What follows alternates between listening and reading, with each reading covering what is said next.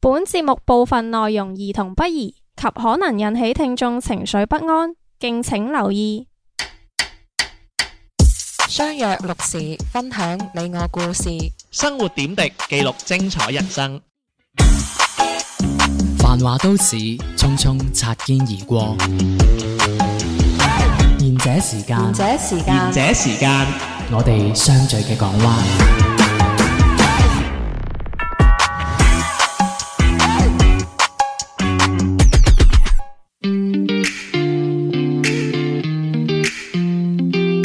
大家好，呢、個節目叫賢者時間，細佬 day day 天天。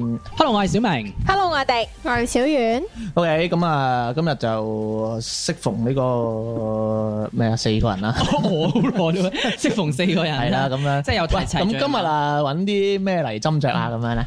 哇！我今日真係，我想講話即係新鮮滾熱嗱，我我哋今日咧就專登翻嚟就係錄音嘅，咁、然之後我出門嘅時候咧，我就專登裝我支 香，專登裝支香我就品就話今日希望咧錄音順順利利，有冇燒燒豬啊？真係㗎，即係好似人哋拍戲嗰啲咁樣話，希望即係順順利利。開鏡儀式，之前好唔順利咩？跟住，哎呀，你知我，你知有嘅時候，即係我哋有時錄音咧，我可能會比較誒甩甩甩甩賴賴啊咁 樣。鬧鬧廢廢啊嘛，年紀唔細。即係有時候冇嘢講咁樣，咁我就即係唉品一品先啦咁樣，咁然之後品完之後，咁我就即係出門 口啦，我就仲要提早出門朝向口。晚啊燈咯，呢啲提早出門口就大咗十誒、我哋十二點鐘集合啊嘛，咁我哋十點九個字出門口，跟住去到地鐵站之後咧，我先突然間醒起，我唔記得帶呢度嘅鎖匙，哦跟住我又要踩翻翻屋企，翻到翻屋企，跟住我又去攞鎖匙啦。咁跟住攞完鎖匙之後落到去啦，落到去跟住我又準備又踩翻架單車去地哦鐵站啊嘛。跟住開個單車之後，我又突然間發現。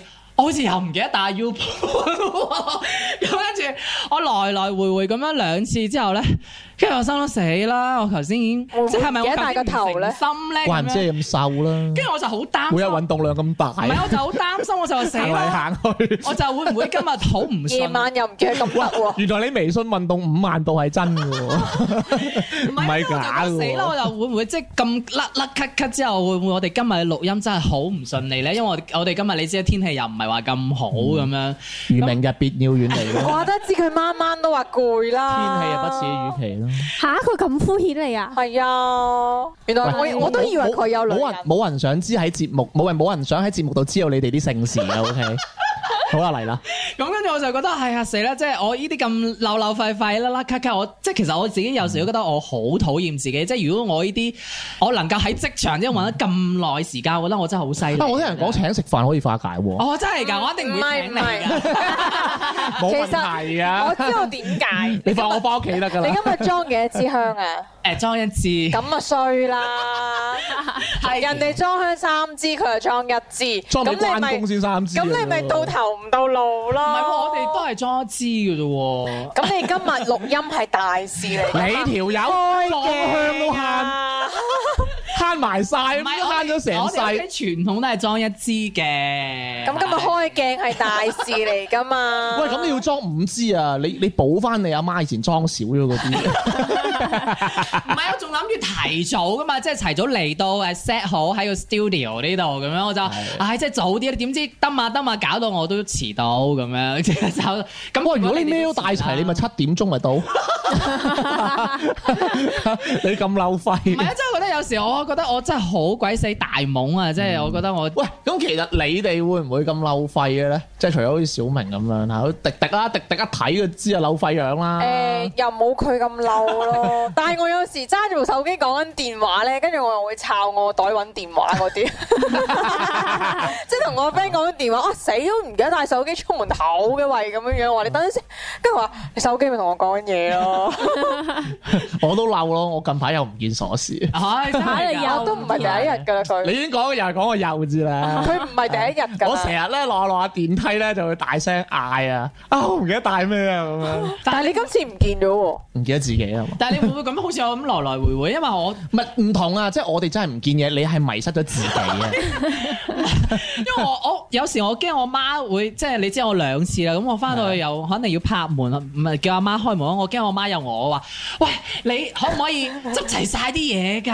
咁樣即係你唔好行嚟，因為行嚟唔行怪去 得知佢阿媽唔想湊孫啦，係啊，一哇，真係連個仔都唔見埋。抱抱錯一個仔俾佢。係啊，係喂，個尿唔記得入片啊，賴最慘咪讀書嘅時候，老豆翻嚟開完門啊，到個孫翻嚟攞學習簿啊，會唔會會唔會嗰啲咧入咗門，跟住個仔喺門口 嘅，好興啊！真係網上嗰啲好笑啊咧，你已經翻到屋企啦，個仔仲喺個高速嗰啲咧，有呢啲嘅咩？所以其實我跟，我其實我真係唔適合，真係有小朋友，我真係我驚我真係我自己搞唔掂。冇借啲椅啊你，係啊，冇借啲扮席啊你。你唔好以為咁啊 a u n t i 聽緊節目就唔使你生，喂嗱，咁啊講到即係漏費呢樣嘢啊， 係即係漏費咧，你知啦，大家喺職場上咧就嗯最唔最唔待見就係做嘢甩漏啦。係係。咁我近排咧就睇咗個貼啦死，啦！我咁講完之後，會唔會我俾人第日炒㗎？真唔係。會炒你嘅，你收得咁平。你知我啲同事會聽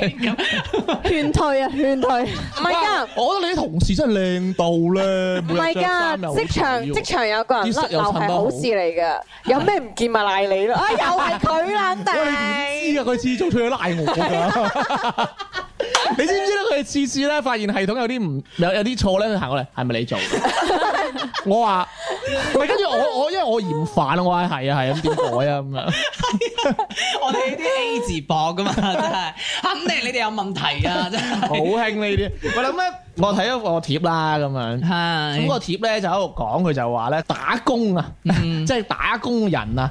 誒、以上咧，即係佢就列舉咗某一啲打工嘅一啲現象咁樣啦。嗯咁佢、就稱咧呢啲叫做咧就打工嘅生存指南咁樣喎。係咁我哋睇下有啲咩料到咁樣啦。咁佢就嗱，佢講啦，第一點咧，佢就話啦，佢話咧，佢話新人咧就應該接受咧就好，喂，好好咁接受咧就打雜嘅宿命咁樣。咁呢個咩意思咧？佢就話咧，如果你啱嚟嗰間公司咧，咁即係你會認為自己係要大展拳腳啊，做翻啲實事啊咁係樣。咁其實咧，往往咧你嘅主要工作咧都係 copy 啊、影印啊、嗌外賣啊、嗯攞奶茶啊，係。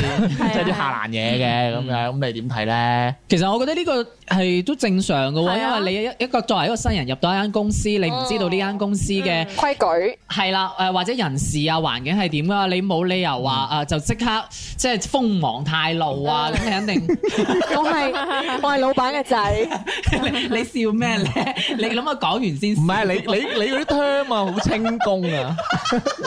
我係皇太子嘅仔，你嗰啲講嘢嗰啲嗰啲 feeling 啊，瘋狂。你 你都覺得你自己搞笑啊。一入嚟我就要做大事嘅人，斟茶遞水冇揾我啊哎係。咪係呢個紫禁城？你知道得太多啦。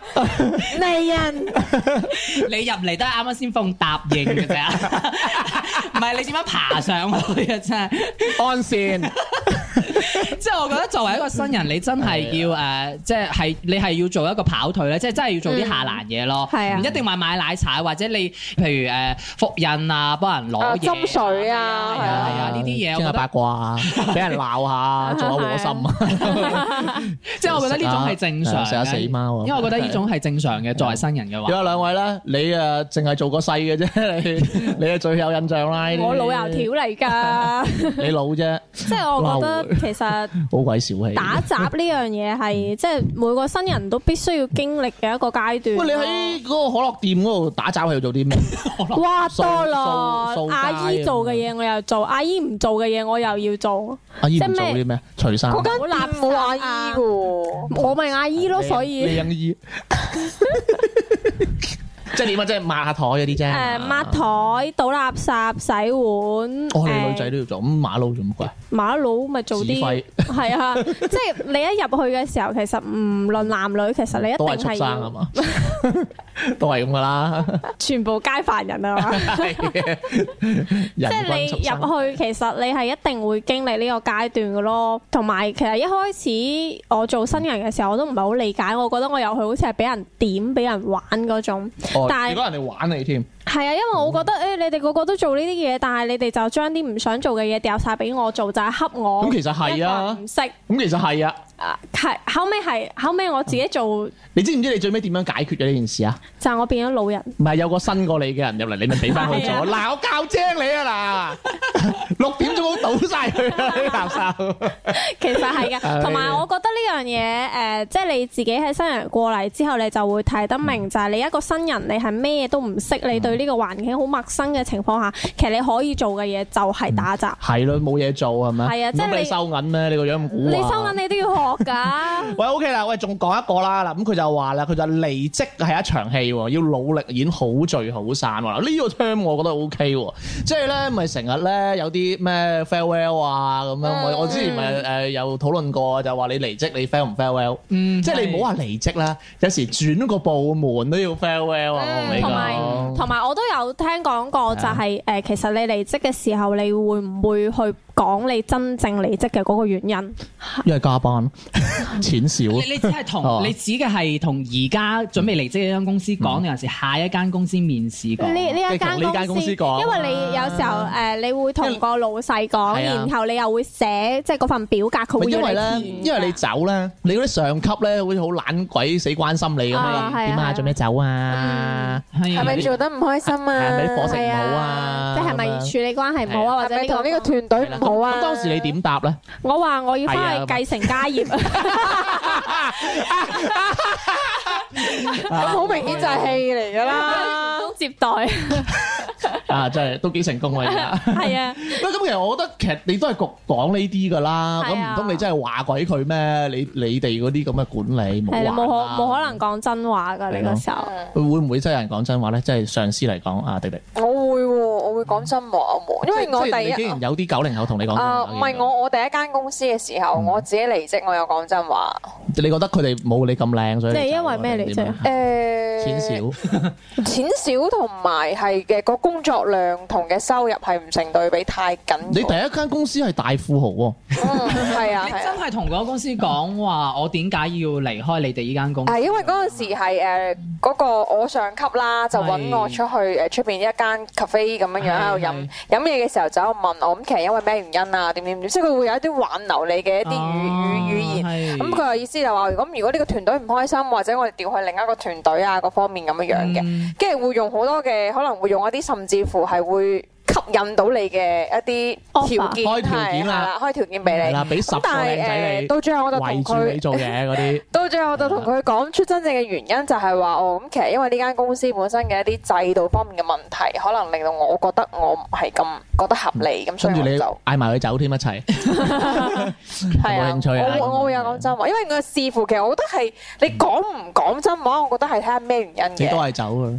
但係關鍵係有時如果你講講真話，有可能得罪人。係冇錯，所以我就話視乎翻你嗰個哦原因係咩原因咯。但係其是我實。原因得唔得罪人係嗱，呢個因為意思其實我自己未做過管理層或者老細，其實我真係唔係好明管理層或者老細點解要問一個準備離職嘅員工拗水吹嘅啫。 去，即係問佢點解你要走？因為因為為有啲人係可能講嚟，即係為咗想要更加好嘅一啲條件。咁如果老闆俾到佢啦，咁佢咪唔走咯。咁，但係即係哦，啊，真係高喎。同埋有嗯人其實又係會用離職嚟作為一種威脅 嘅。喂，但係我覺得攞離職嚟威係脅咯嚟加工資，其實好低張係咯喎。但係有啲人的係而且確係會咁係噶，佢每半年就提出一次我要離職佢雖然係 Word，但係好低張啊。但係如因果嗯為咧，只要揾到一個人可以可以取代到佢嗯你就永你就係冇價值。即係你咁當然其實個個個本質係咁樣，咁但係有時要打啲感情牌噶嘛，嗯，即係唔可以成日用噶。你只要我覺得啫，嗯如果我係老細嘅話，我可能唔會問你點解會走，就係哦你話走，你肯定有你自己嘅原因先會走，先會走噶嘛。咁我就即係如果俾到我嘅話，哦你就 O K，咁你帶住自己自己自己信就 O K 噶啦。咁但係如果呢個人真係對你間公司有價值咧？好似迪迪呢一種係咪先冧晒啲客噶嘛？耶！嘅。得啦，陳生唔好講咁多。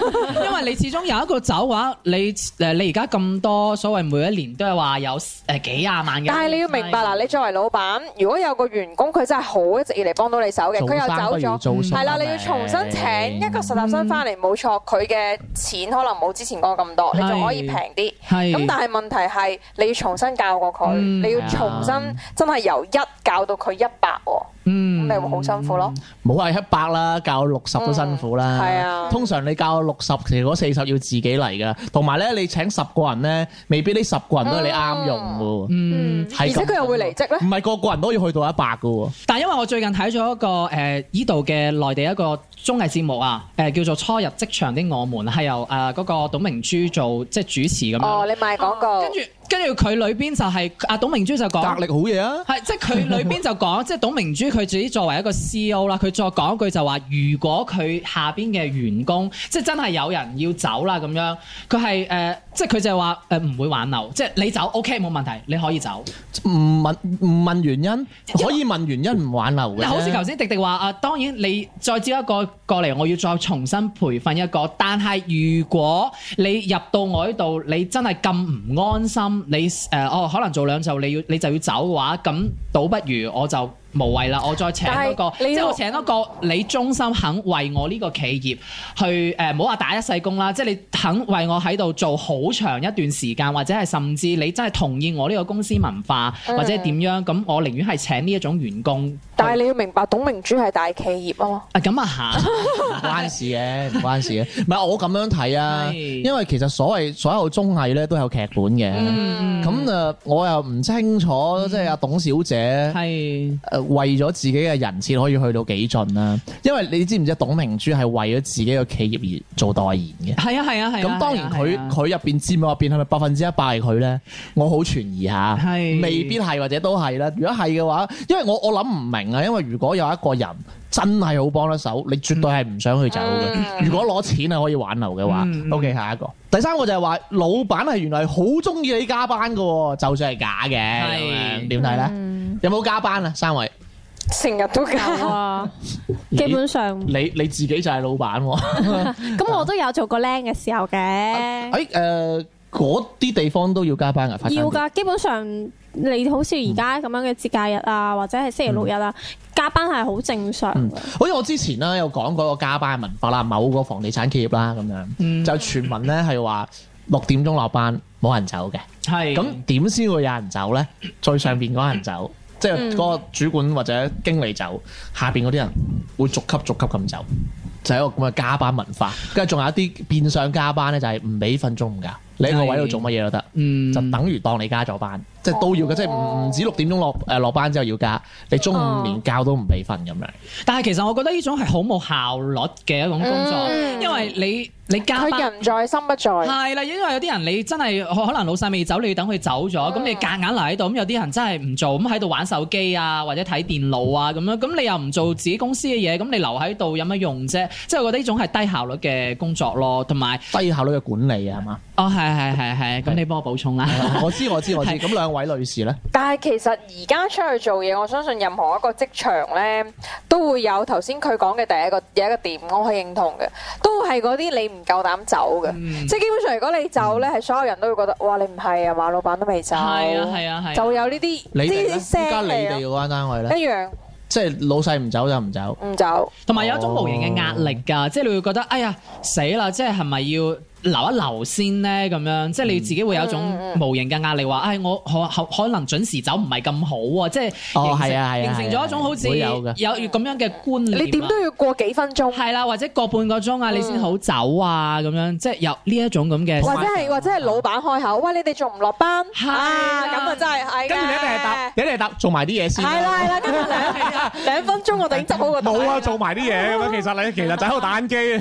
同埋老啊闆好中意嗰啲即係義務性加班嘅，即係覺得哦哦你加班，嗯你係好員工咁樣，即係留嗯喺你你見你俾我見啊到你仲係留喺度，哦你即係佢唔理你喺度做咩嘅嗯喎，你玩手機佢都唔佢當你即係好你喺度做緊公司嘢咁，佢都覺得見到你，哎你就係好員工嗯啦咁樣，即係呢嗯小遠咧，以前咁樣係你係義務啊，定係即係都係即係有薪自動嘅自，唔係我意思係自動自覺嘅都係。嗯都唔係以前係，譬如話我哋因為我哋呢個行業比較特 殊，即係佢係，即係佢佢係，我要企喺個街度。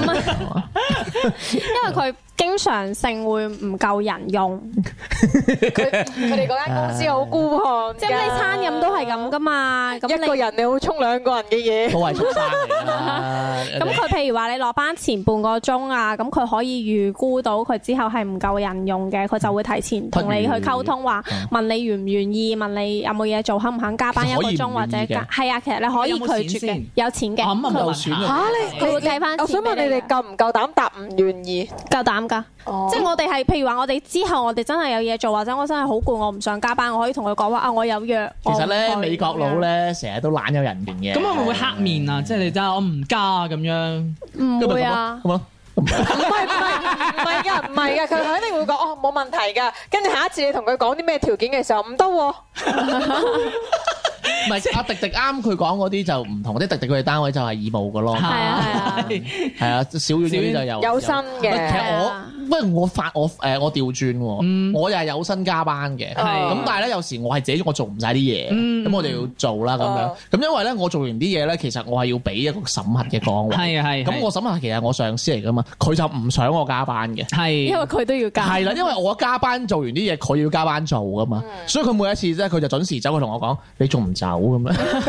係佢嗌我走嘅。但係如果你講到呢一樣嘢嘅話咧，我又諗到一樣，即係有啲老細會覺得，如果你加班係就會覺得，誒、你係咪能力唔得啊？咁嗯樣點解你喺有效嘅時間冇規定完成有效嘅嘅係啦嘢。工作時間之內，點解你仲未做完啲嘢？不過但係我講真啦，小明呢個 point 講得好好嘅，嗯即係咧原因就係咧，其實嗱理論上啊，即係小院嗰啲就唔計啦，唔夠人。即係係如果都係夠人嘅情況下，其實做完自己嘢就可以走得㗎啦。係啊係係啊啊，咁其實老細更加願意見到咁樣。嗯，嗯咁所以就唔即係我唔講啱房地產嗰啲嗯係啊係啦啊，即係其實如果理論上啊，一個理想嘅模型就係話你做完自己嘢咁就準時走，其實係最好，反而係最好嘅。你老細係最想見到咁樣嘅。 嗯，但係呢個你要睇翻嗰個老細係唔係咁樣嘅嗯係啦係啦思思想係咯，啦因為我覺得唔係啊。 O K，咁講下一個啦，佢話有功咧就主管領，有鑊咧就你要咩咁樣？咁通常呢度我講清楚少少啦，即係咧佢嘅意思就係咧，你有功嗰陣咧，你唔好自己上前攞。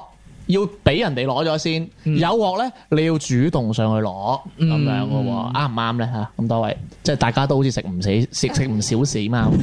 咁講啊，真唔係，係即係講真啦，係啊講真係唔係金金科啊死啦叫咩啊？即係咪真係真理咧？呢呢金科玉啊啊，求其啦 嚇，啊金科玉律咧，係我作為一個職場嘅人，誒、應該因為你。因為主管係帶帶領你呢個團隊噶嘛，咁、如果當然你呢個團隊係誒即係做做成功咗某一樣嘢嘅話，咁當然肯定係做大嗰個先去。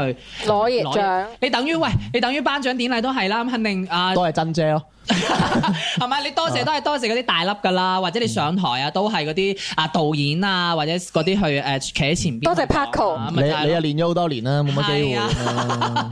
即係我啊覺得誒呢個，我覺得都係冇辦法嘅，即係我覺得即係正常啊啦，係。但係如果你話有鑊咩嘅話，誒即係視乎我又係咯，呢個我又覺有得 鑊，即係係咪應該爭住咩咧？唔係咯。爭住射，誒咁你要睇翻你嗰個老細係唔係唔係唔係，我覺得分我覺得要分嘅，嗯係咯係咪真係你嘅錯？哦係如果係你嘅錯，你你認唔認先？認唔係你嘅錯唔咧，唔認？認？認定唔認？Sorry，我聽唔唔明。係唔係你自己嘅錯，梗係唔認啦。如果係你自己嘅錯，咁如果係成個 team 嘅錯咧？一齊認咯。點啊？拉埋隔離嗰個喂嗱，你一家好勁啊嚇！嗱，你你攞你攞嗰個你攞嗰個奶茶遲咗啊！你所以先搞咗數數少咗兩頁咁樣嗰啲啊， 即係點都點都射俾佢係嘛？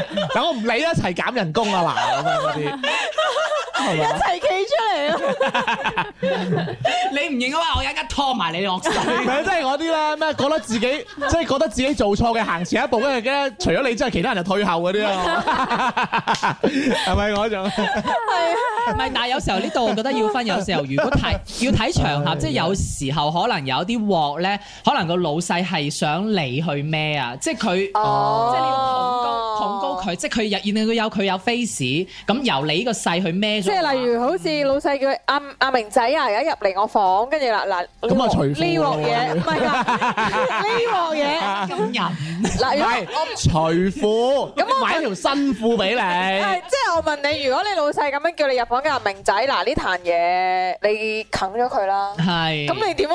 哇！迪迪諗 唔到你有有以前住過啲咁嘅事喎。咁咁你會唔會話唔明白㗎老細？咁唔係你嘅錯，你會唔會啃咗佢呢只貓？嗯我咩再數啦？問佢。阿明該唔會咁樣樣問有咩着數啊，我相信佢唔會。誒， 會吧？你又幫人決定嘢啊？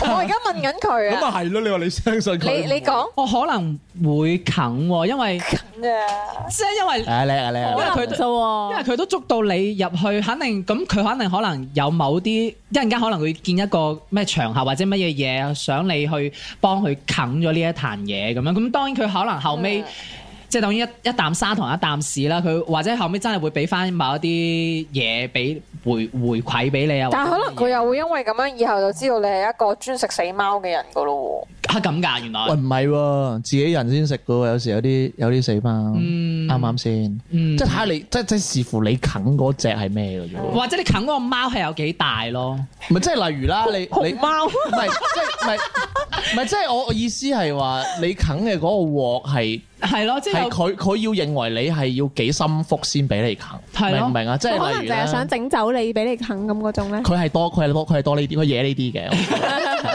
哦，即係你如果如有果可能嘅喎，其係實即即係如果佢係即真係譬係如話你為咗整走，係啊，咯，你知道你如果啃咗呢個死貓，你殺走硬你嘅。 殺走啊係或者專登踢，或者或者專登踢你走，所以點樣點樣殺走硬？殺你殺走啊即係！或者專登就係想踢你走，所以突然間林敏聰上係身啊，喎，我或話 者冇錯。 或者要你喺其他董事局面前出醜咁樣到事咁，喂，你搞咩？你又你兩個。你又自己清功，清功氣上線啊！喂，佢又創世紀上身喎、 唔係啊點啊咁有時候即係係有喺特更大嘅高層裏邊係又 OK 落嚟巡嘅時候，或者點樣 上市公司又好少來巡嘅。創創世紀嚟 嘅呢係喂，嘛？好啦，聽首歌翻嚟講。分緊的你，壓力大到想死，得嗰幾天假期，仲要受氣，想睇出戲，放工十二點幾，等到空色假期，又逼到飛起。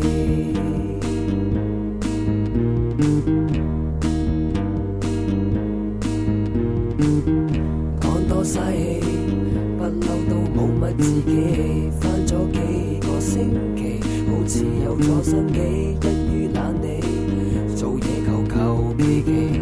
老細俾説話你，就當佢放間公司屁冇靚女同事，我好難共事，好難喺工作中揾到興趣同人生意義。而我而家最快樂嘅事就係準時收工，望到個鐘夠鐘放工，我連菊花都放鬆。然後老闆話唔好意思，有啲嘢要幫手，仲問我可唔可以幫手搞埋啲嘢先走。喂，我六點鐘收工呢件事係你知我知，無謂要搞到你又搞到我，要搞到你媽咪。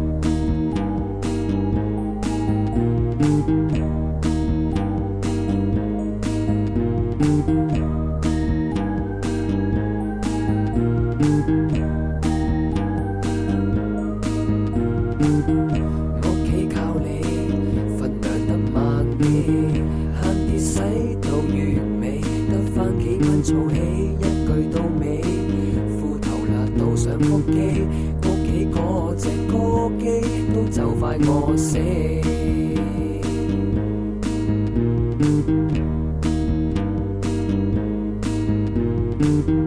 我年中四，温書温到想死，今年廿四，要晚晚刀仔吉大髀，一味嘆氣。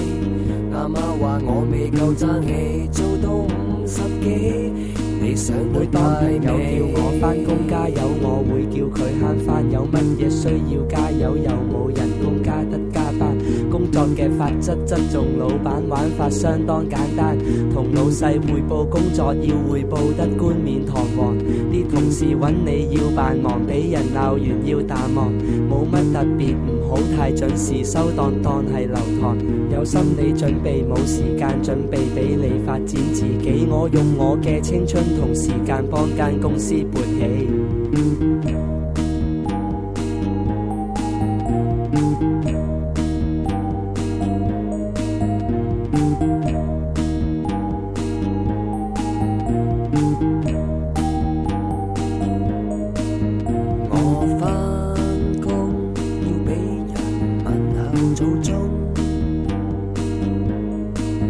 我返工要入到洞中。我返工企足十幾個鐘，我返工悶到發噏風，我返工 OT 冇人工，我哋返工冇晒啲青春。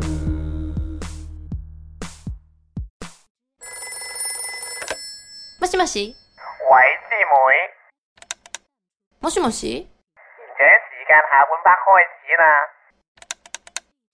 何これ講咩日文啫？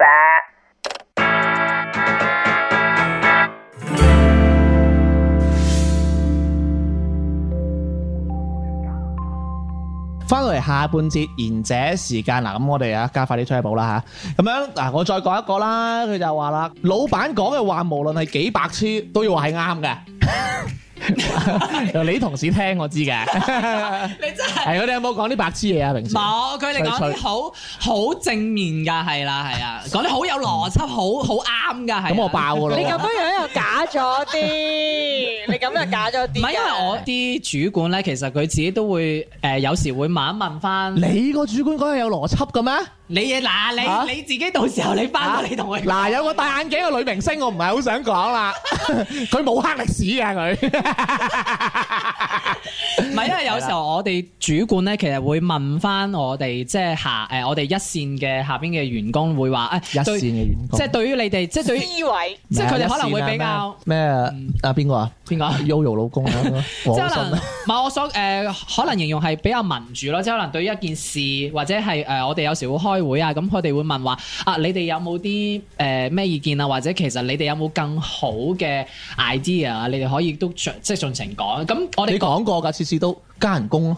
佢唔會唔夠膽講，我好滿意，我好誒滿意。咁你唔好理喎，如果你話加人工，即係你唔好理佢做戲又好，到即係佢都係話我 OK，我哋 就，我翻去諗諗。唔係我哋會同上邊，諗咯，我哋會同上邊反喂，唔係，但係佢咁樣講，即係起碼都安撫咗大家嘛，你即係話冇得哦，講我係接收咗， 我係接收咗呢一個誒、你哋嘅意見，咁至於誒、上邊係點樣睇，咁就亦交由上邊。嗯但係佢出咗門口就佢冇根本冇第二個係仔。啊，佢出咗門口啦，已經唔記得咗阿啦。明仔話好滿意，係啊，下邊嘅同事都對我哋好好。 係啦，可以相應減啲添。嗯但係我想講嘅話，如果老細真係做錯嘢，你話唔話得嘅話，我覺得由一個婉轉嘅去講啦，即係你唔好咁直接話啊呢、個你有問題啊，就係唔啱啊咁樣。即係其實嗰啲係完全係情商低嘅處理嚟嘅啫。係啊，唔係有啲真係會直接講噶，即係會當場就可能喺其他人或者就直接指出佢嘅錯處。但係我覺得呢一種就唔好，就算佢有錯，你都係兜兜個彎咯，因為哦，老闆可能咁樣樣會好啲咧。係啊係啊。嗱，我覺得哦咁樣都係差咗啦。我教你一句啊，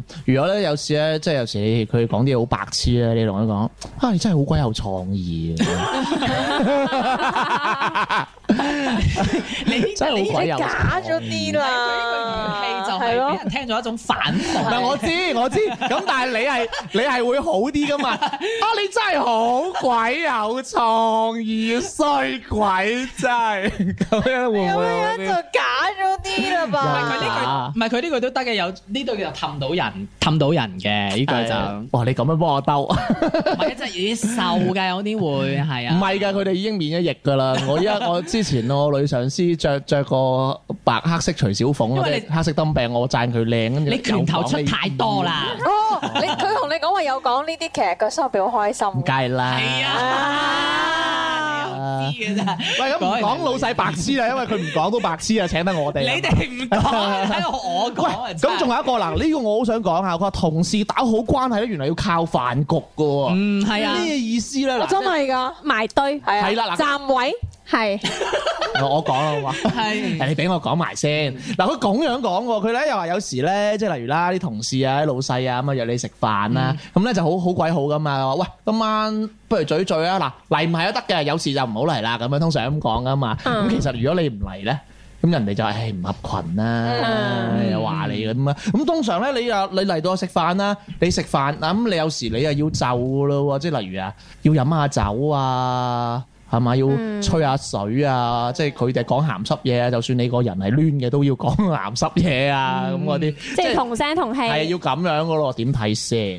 呢個係真係要㗎，因為咧我嗯唔誒有冇留意有啲公司咧有啲同事係會自己帶飯嘅，嗯係但係中午嘅話其實會成堆同事可能會反而一齊去飯堂食飯啊，或者出去食飯，嗯或者叫外賣。但係永遠係你覺唔覺得帶飯翻嚟嗰個係埋唔到堆嘅？嗯我唔知你有冇留意，因為我哋公司就係咁啦。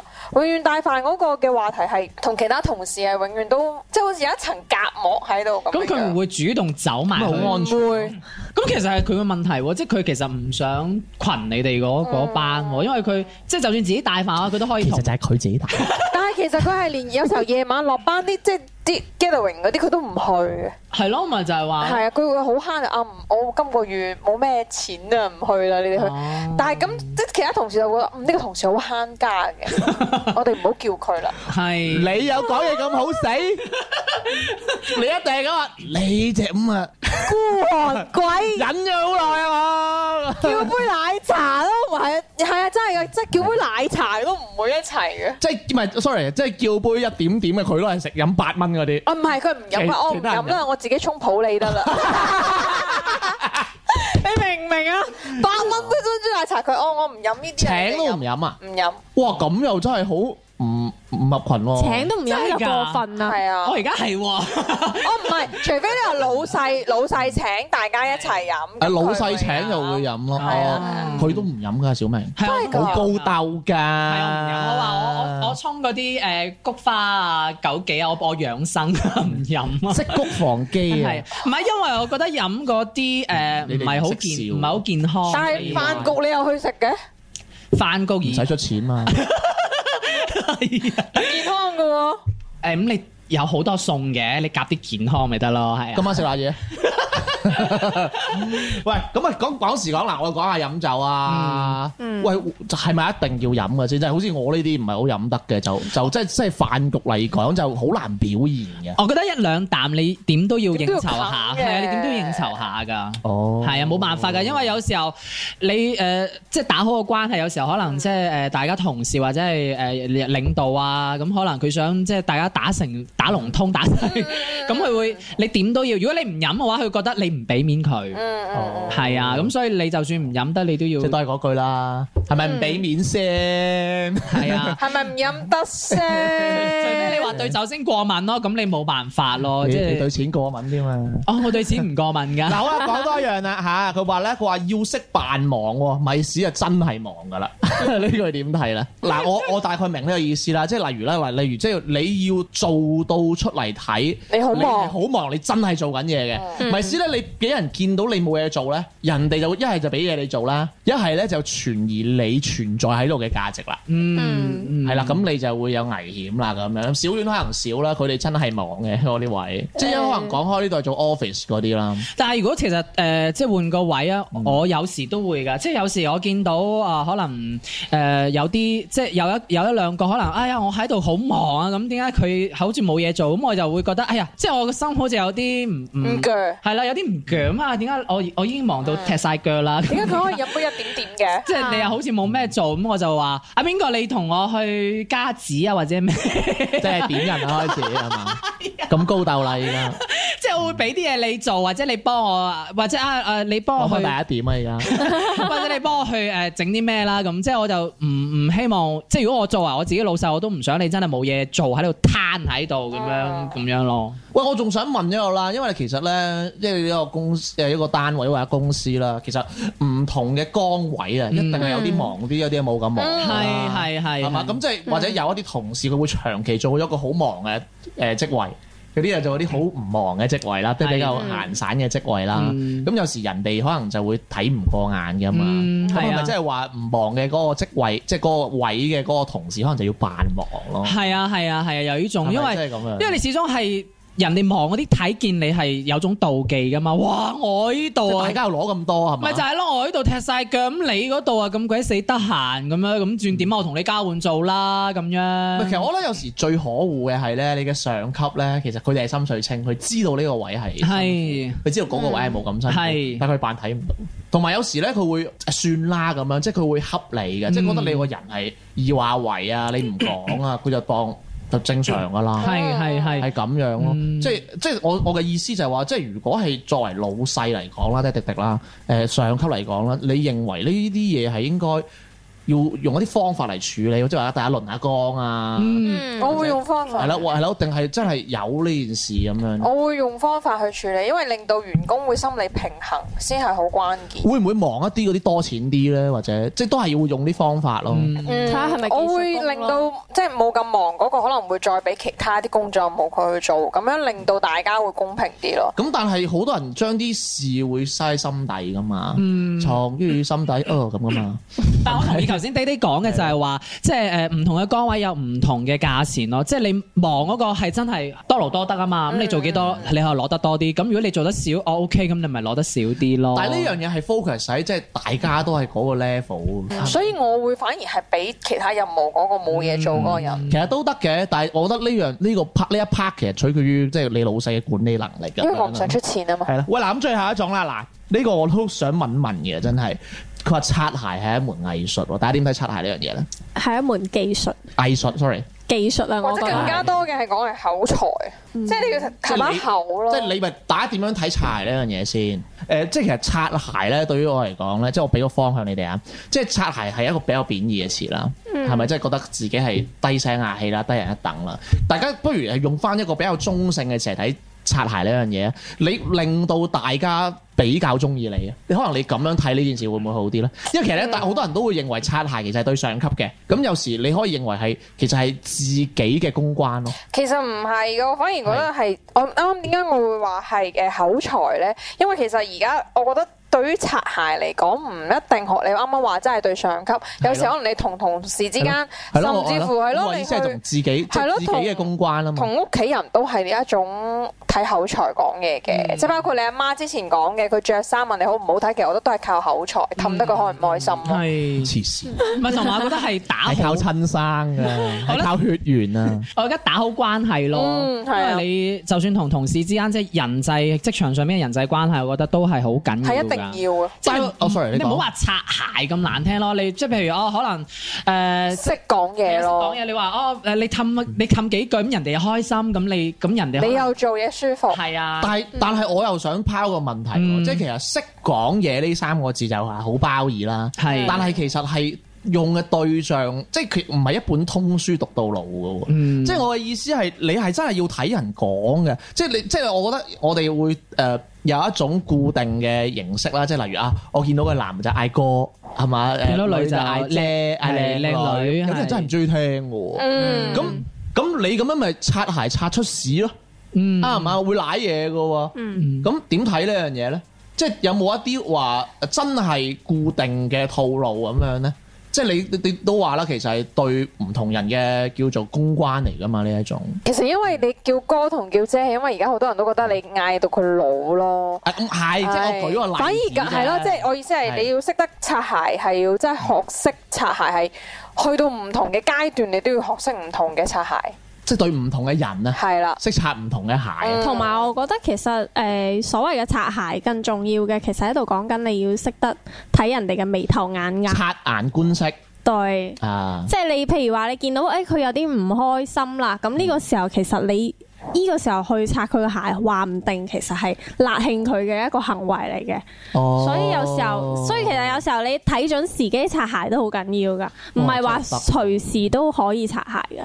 但係我有種諗法就係咧，即係其實誒、呃我哋話呢種擦鞋係對自己嘅叫做公關啦、咁、但係有一個問題就係、真係就係有啲人啊，會覺得唔中意你噶嘛。嗯你無可避免喎，即係我我就係中，我就係憎你，即係我就係憎你對啲人咁好啊，啱唔啱先？嗯，所以我覺得有時係咪即係誒，你係唔可以每一個人都可以顧及到咧？明唔明我想講嘅意思？嗯，即係你硬式擦鞋啊！你即係你咪 sorry，你嘅誒、你嘅公關硬好啊，你一定係有人唔中意你，或者你可能你嘅方法係令到可能係大部分人唔中意你嘅喎，即係好似例如我哋所誒、所講坊間有啲擦鞋仔，嗯，就係上級中意佢啫嘛。可能同級唔中意佢喎，而但係偏偏係有呢啲咁嘅中層嘅呢一種管理職位咧，佢嘅作用其實就係要令到啲下邊唔中意佢嘅喎，而你嘅上級係中意你咁樣嘅喎，即係例如你公司啦，有一啲人就係專門做醜人嘅。嗯嗯你你嘅你嘅工作職能，除咗你你份糧之外，你做嘅嘢之外，你係要俾人憎嘅。嗯而老細反而佢中意做呢一種，你俾人憎，老細就要出嚟做做好紅人嗯做紅誒、做好人啦，係咁樣嘅喎。你嘅用途係咁樣嘅喎。係啊，因為大家點樣佢睇呢樣嘢咧？其實我覺得呢個係一個制衡嘅問題。係啊係啊係老細啊，就會想揾一個人去同佢做反，即係將係啊佢真正想要去做，唔想即係唔想出面去做，但係又想達到目的嘅嘢，去揾一個人去替代佢做出嚟。嗯即係其實等於父母兩個關係，一一定會有一個好人一個醜人。其實未必。反而我我我我講我以前啦，我以前有覺得我以前覺得唔係依家嗰個嚇，聽嗰啲唔使咁唔使諗啦啊。唔係，sorry，真係我以前嗰、個。我以前咧，我有個主管，我有個誒、經理咁樣啦。我哋嗰個經理咧就對一個同事咧就好唔滿意嘅。咁嗰個同事咧，其實佢算係皇親國戚啦咁樣。咁佢一定係唔會自己去辣興嗰個人啦。嗰個人又成日遲到啊，又曠工啊咁樣。咁我就揾個主管去鬧佢。嗯，咁佢嗰個就我覺得佢白痴仔啦。哦 咁個主管就真係兜口兜面鬧佢啦。咁佢哋兩個人就唔妥啦。咁其實佢就係我我作為我我呢個經理，我做好我做咗呢件事，我係想鬧佢噶嘛，但係唔喺我口位出。正人出口，唔可以咁講嘅，可能阿主管都知道係咁樣，但係因為我嘅上級吩咐我做嘅嘢，我要做好呢件事噶嘛。嗯，係嘛？咁所以你認唔認為呢種係擦鞋啊？你認唔認為呢個主管嘅呢個行為係一種擦鞋啊？所以有時我覺得有時有啲擦鞋咧係好逼不得已啊！你係要為咗份工噶，係因為係即啊係其實可能小明唔係好明佢嘅意思，就係佢嘅上上級要求中間呢一個去教育你嘅下一級。係。但係理論上我可以教育你嘅，但係我唔想出呢個面。嗯，咁你當唔當呢個係擦鞋？係啊，咁如果你份糧包埋嘅話，你係咯，份糧包啦。被逼噶嘛。同埋我覺得有時候即係擦鞋呢樣嘢嘅話，誒、如果你真係冇辦法去做到呢個人設嘅話，嗯你可以其實唔需要去逼自己去做咯，因為有時候有啲人我真係對事唔對人嘅，我就係冇辦法去誒擦誒或者去捧上司或者去真係討好同事或者乜嘢嘢，我冇問題，咁我咪做好我自己份內嘅事咯。咁我做得好嘅話，OK 冇問題，咁你上司係肯定睇得到噶嘛。咁如果你真係夾硬要我去做一啲誒呃油腔滑調嘅嘢，OK 我真係冇辦法啦咁樣。 O K 啦，嗱啱小明講呢一個咧，我又好想帶出一個點啊，嗯即係其實我哋出嚟做嘢啦，咁啊梗係為咗份糧嗯啦，係咪？你話唔係為份糧，為理想，我覺得真係好把鬼。係咁我為一份糧，啱小明就講咗一個點啊，就係、喂我嚟做嘢嘅，我唔係嚟搞人際關係，我係值呢個價，你俾呢個錢我，我做好我自己嘅嘢咪得咯，我係嗯我對事唔對人嘅，係嘛、邊個唔啱我咪鬧咯，係嘛、喂，其實咁樣係咪真係啱嘅咧？我覺得唔係，我都冇話啱與唔啱。我覺得唔係咯，我覺得誒、呃因為如果係咁樣，你去做工廠啦，你做乜要做一啲同人溝通嘅工啫？嗯，啱唔啱啊？你去做機械機械流水線得啦，你因為你對住個你對你對住機械，你對住數據，你做 program 咪得咯。如我覺得你如果你嘅工係對人嘅，你就一定要處理人際關係噶嘛。我覺得你處理人際關係係你份糧包噶，即係例如我咪成日講嘅，你翻工你係撻一個掣，你自己今日係 artist 嚟嘅，你唔係你自己啊，所以你唔係可以用自己嗰個 standard 嚟要求你底下嘅人或者你同你同級嘅人你要點做噶嘛。如果佢做錯咗，你真係覺得佢好撚白痴，跟住同你講，係、你真係有創意啦咁樣，同埋我嗯即覺得係咁樣咯。我覺得你而家即係其實你出嚟做嘢，你出嚟打工都好，其實你社交都係你嘅一種能力嘅體驗。係。啊，即係雖然話你哦，你嘅技術有幾高超，或者哦，你你我對得起呢份糧，我做嘅呢樣嘢係對得起呢份糧有餘，但係一個社交係都好體驗你一個人嘅能力嘅，即係唔係單單係從你技能上，或者係從你對呢個公司有幾大嘅價值去講嘅咯。嗯社交都係佔咗好重要一部分。因為我因為啱小明呢種言論就係話，其實我嘅價值就喺我做嘅嘢體現出嚟啊嘛。因為呢個係在乎於，假如你係個程序員，咁呢樣嘢係啱嘅。其實程序員都要溝通嘅，佢同產品經理溝通嘅，都係要嘅。其實所有嘅人都需要喺公司入邊溝啊通，因為我睇到有一啲人就係佢覺得啊，我呢種就我頭先所講嘅嗰種諗法咯，就係喂點解我要搞人際關係啫？我做好我嘅份內事就係啦，我即係我無必要要做呢一啲咁去公關嘅嘢噶嘛。咁我最多如果你哋真係要嘅，啊我唔撈咯，就係、即係即係有啲人就係、哎有啲人就係咁樣諗噶啦，即係呢啲叫所謂叫誒呃職場職場小白啦，或者係乜嘢嘢啦，佢、覺得哦我你要我呢樣呢嘢。啲勾心鬥角嘅職嘢。場高增啊，呢啲叫做金線咁 樣。即係我覺得呢種好似頭先爹爹話，你真係去做啲唔需要對人嘅係咯嘢咯，因為你你出到嚟肯定就要對人噶啦，你無論唔使你對上司，你對隔離嗰個啦，係咪例言者時間剪片， 係都要溝通㗎噃都要㗎唔使噶啦，剪咩都鬧噶啦。首先入到嚟就要嚇服侍四個先啦。 唉，服侍你啫，啊，我哋唔使人服侍嘅，我哋當人哋當人嚟看待嘅，我唔似你對你啲員工咁樣嘅，啊，喂，嗱，講埋最尾一個啦，嗱，即係大家講真，喺職場上面。真係有冇交過真正嘅友誼咧？即係真心嘅朋友咁樣咧？有即啊係即係，唔係我講翻先，但係你唔使爭 嘅，即係到收尾啊！我知你好餓噶啦。有時咧，我有時係咁樣嘅，即係好似例如我哋即係以為，即係我我啦，以滴滴嚟講啦，即係我冇乜朋友嘅。咁所謂我認為係朋友咧，即係如果以小丸嘅 standard，可能就借到錢就係朋友噶啦，係啦。有地都好重要。係係啦，咁關鍵仲有個問題就係、如果大家覺得係真心朋友啊嘛，即係大家大家嘅角度都唔同啦，所以其實誒誒、呃呃可能今次唔係話會太集中嚟講啦，但係。反而我哋大家都會認為，我哋會有個共通嘅觀念，就覺得即係如果人越大，接觸咗呢個社會越耐，咁就好難再交到真心朋友，尤其喺職場添啦。嗯即係好似有好多人都會同你講啊，佢就話：喂，其實其實誒、呃，盡量都係少喺公司講私人嘢啦，係嘛？嗯知道咁多係咪？又俾人督背脊又成啦，係咪？嗯即係跟住仲有一啲咧，唔知大家有冇聽過啦？誒、翻工嗰陣咧。就好同事嘅，等你一見到就唔唔想見到佢噶嘛， 你即刻走咁樣，為咗唔想嗌佢嘅啫喎。你有冇聽過呢一種嗯啊？又係或咯者係誒有啲係覺得誒我翻工就係翻工，即係落到係咯係咯係放咗咯工。之後，大家最好唔好見係或咯者唔好再溝通啦。大家咁樣點樣睇呢個情況咧？或者即係大家點樣睇？我其實真係咪真係係咪真係唔係同事，真係三分親嘅咧？或者大家真係出嚟做嘢，真係真係好難交到朋友咧？點定係點？大家點睇咧？即係唔緊要嘅，我覺得可以講實際啲啊。誒、我覺得我始終誒、都係有一個距離咯，因為距離因為你始終你職場嘅話，你好多所謂工廠口唔作手嘛，你唔知道你隔離嗰個究竟係佢點樣諗噶嗯嘛，或者你講一句可能你覺得無心嘅，但係佢聽落係有其他意思嘅，有咁樣哦關高英 啊？啊，我知邊句啦！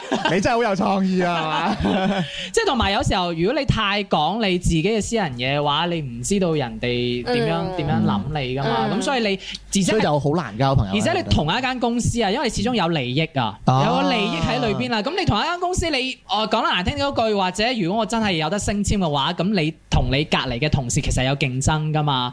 咁、如果佢又想睇啱咗嗰個位，大家都係睇啱嗰個位，咁變咗就係有競爭嘅關係嘅話，咁啊難聽啲講，可能大家就會有啲手段啊，或者乜嘢嘢。咁變咗你如果真係好俾個心落去嘅話，咁你自己可能就會蝕底咯。我自己係咁樣睇啦。其實我落咗班之後呢，即係我講我同我而家身邊嘅同事落咗班之後，其實有時候會一開始齊打官腔一齊走 噶嘛，一齊落班，係或者有時候可能上班嗰條路會撞到，我離遠會見到，我係會專登行慢啲，離遠個距嗯離，我唔想一齊行翻工嗯或者一齊落班，嗯我會有呢個感感受即。係都對咗八個鐘啦，係都對咗十係二個我鐘啦啊嘛唔。想連嗰個即係係啊俾我去空白嘅時間嗰咯。個男同事係咪有煩住你啊？ 女同事。 女人都唔放過你㗎。我覺得其實。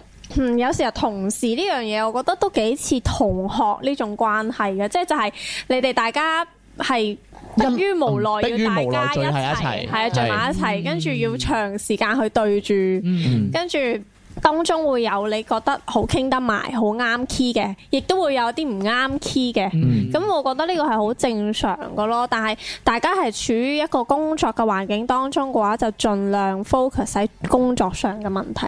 即係你哋如果係啱傾都好，你哋可以私底下。脱離咗呢個辦公嘅環境，你哋再去做你哋私底下嗰種溝通，嗯，咁樣會好啲咯。但我又見到有啲真係喺職場上面真係即真係結為朋友，即係哇真係有嘅有嘅誒其實都會有嘅唐詩九咁樣話，即係嗰啲真係你睇見，即係你旁人睇見就真係好似係誒誒兩個好好嘅朋友，佢可能真係誒攞班之後仲一齊行街啊，或者係週末仲約出嚟食飯啊，哦即係會有嘅呢種甚係至無話不談㗎呢 種。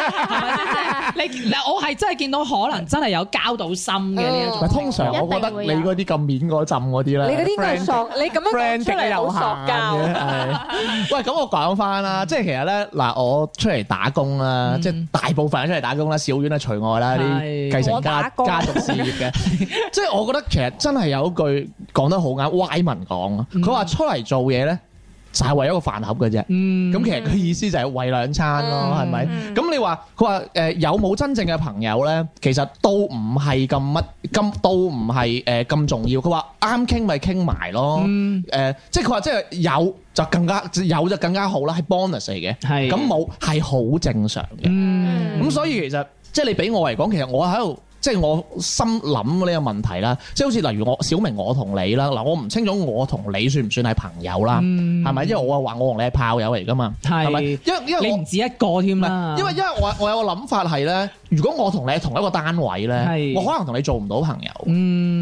你覺唔覺咧？我未試過喎，係咯你你誒、你放完假之後大去合辭職啊？大合方言係啊，家。辭職跟住入嚟我度， 即係即係我嘅意思係，我有一個咁樣嘅諗法咯。嗯即係反而如果我可能同想同一個人做朋友，可能我真係會脱離咗嗰個地方，先至再同佢一齊做朋友，因為咁樣係冇利益啊嘛。同埋我覺得人同人之間有一樣嘢係好難啊，即係對於我嚟講係好難啊，係信啊。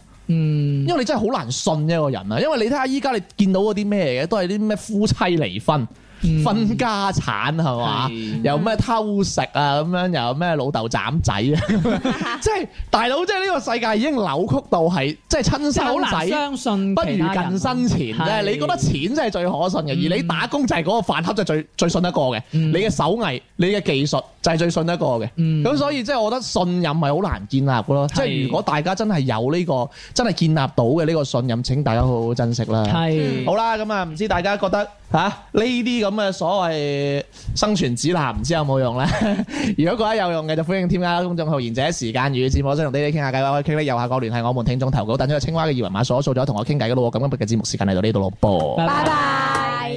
邊一個發明了返工？我要給佢米田共。米田共。邊一個發明了返工？返到我越嚟越窮。越嚟越窮。為了薪金一萬元，令每天都沒了沒完。一萬元，一萬元，一萬元。靈魂賣給了大財團。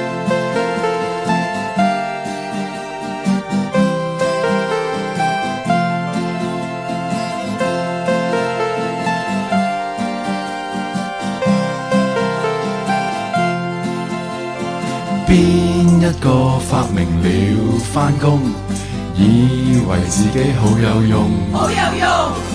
邊一個發明了返工，阻礙我藝術發展重重。發展重重。到了薪金兩萬元，我的青春就快用完。兩萬元，兩萬元，兩萬元。我有更多事沒法做完。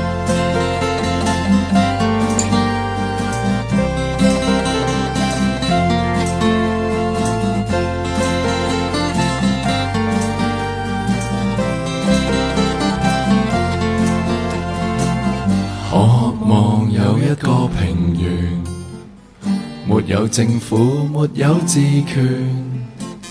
這平原，這平原，這平原，有好多個美女舞蹈團。邊一個發明了返工？唔係八婆就係八公。就係八公。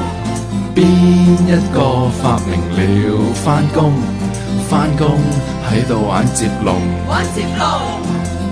到了薪金三萬元。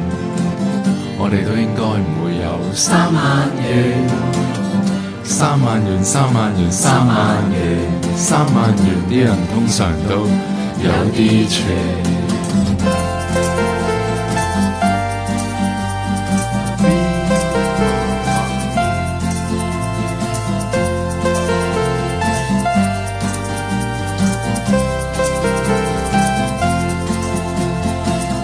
我渴望這一個平原，畢業之後啲同學見面，見面唔會講買股票、買車、結婚、生仔、買樓、買船。